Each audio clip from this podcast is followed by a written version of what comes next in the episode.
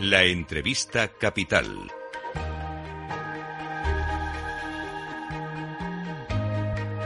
Luis Vicente Muñoz.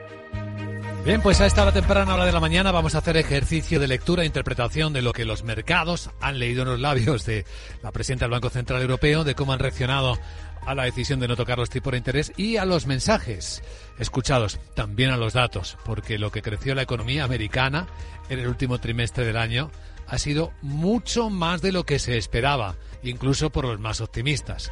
Un crecimiento del 3,3% muestra una economía algo más que resiliente, una economía muy fuerte en la que los consumidores han seguido sosteniéndola y han alejado el fantasma de la recesión que parecían anticipar esos indicadores que casi nunca se equivocaban hasta ahora de los, la curva de tipos de interés invertidos. Nos acompaña Juan Ignacio Crespo, es analista independiente. ¿Cómo estás, Juan Ignacio? Muy buenos días. Bien, ¿y vosotros qué tal? Pues mirábamos el, la fortaleza del dólar, que tenía sentido con el dato de la economía americana, la debilidad del euro, quizás por los mensajes más dobis ¿no? de la presidenta del Banco Central Europeo, pero tampoco nos dice mucho. ¿Cuál es la escena que, observas tú en particular, Juan Ignacio? Pues mm, la vida sigue igual, ¿no? La reunión del Banco Central Europeo de ayer era de lo menos apasionante porque todo el mundo daba por hecho que mantendrían los tipos de interés. Todo el mundo está eh, muy asustado pensando en quién va a disparar primero, si la Reserva Federal bajando tipos o si los bajará antes el Banco Central Europeo y todo el mundo tiene su pequeña cuadratura del círculo que solventar, ¿no? En el caso de Europa es mucho más complicada que en Estados Unidos porque en la zona euro la economía está prácticamente en recesión desde hace casi un año, eh, mientras que en Estados Unidos la economía está creciendo fuerte, con lo cual allí una subida de tipos adicional o un retraso en la bajada de los tipos, pues tiene más sentido que en Europa, ¿no? Y por eso es mucho más complicado para el Banco Central Europeo dar con la solución adecuada. Los mercados, como les ha dado desde hace año y medio, eh, por el optimismo de que la bajada de tipos iba a ser pronta, eh, pues siguen su, su, curso. Estados Unidos, pues en el caso del índice estándar en pulso, acumula cinco subidas ya consecutivas, cinco días consecutivos de subida del índice. Y en el caso de, Europa, pues aunque la cosa está menos clara, pero también reina el optimismo. Los tipos de interés de largo plazo se redujeron considerablemente hace, desde hace ya cosa de, mes, mes y medio. Y no veo así grandes, grandes novedades. Yo creo que la expectativa es un poco la que veíamos el primer día de este año que hablamos, ¿no? Que era que bolsas al alza a lo largo del año, aunque sin descartar sustos, de los cuales uno podría ser importante, pero sin que sepamos tampoco qué es lo que podría producir ese susto, aunque en el mundo financiero los sustos vienen siempre por el apalancamiento excesivo y por la incapacidad de pagar las deudas.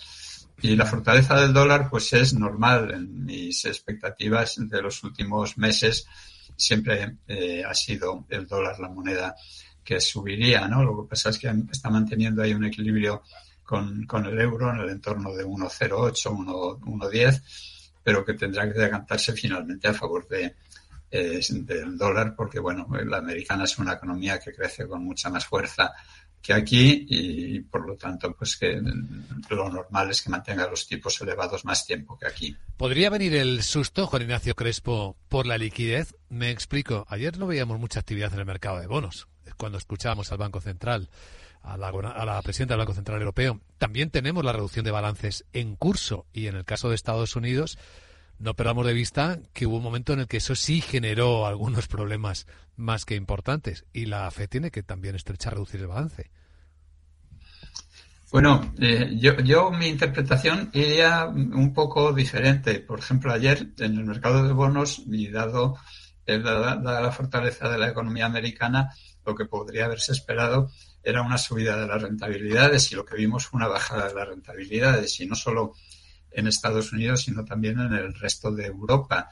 Y aunque es verdad que la liquidez es menor que la que había hace dos años, de hecho, pues en la newsletter de hoy yo publico el, exceso de liquidez en el mercado americano que, ha bajado la semana pasada, la semana terminada el miércoles, cuando cierra el balance semanal la Reserva Federal de Estados Unidos y se publican los datos Pero eh, respecto, es decir, respecto a hace dos años está claro que sí, que, que hay menor liquidez, pero cuando uno mira el exceso de liquidez que había y el que hay ahora, aunque es menor, sigue siendo abundantísima. la Reserva Federal, por ejemplo, en el último año ha reducido el balance solo en 800.000 millones de, dólares. Pero hay que tener en cuenta que lo amplió durante la pandemia, el primer mes y medio de la pandemia, lo amplió en 5 billones, o sea, 5 trillones de dólares, con lo cual esa retirada de liquidez es verdad que se ha producido, pero sigue siendo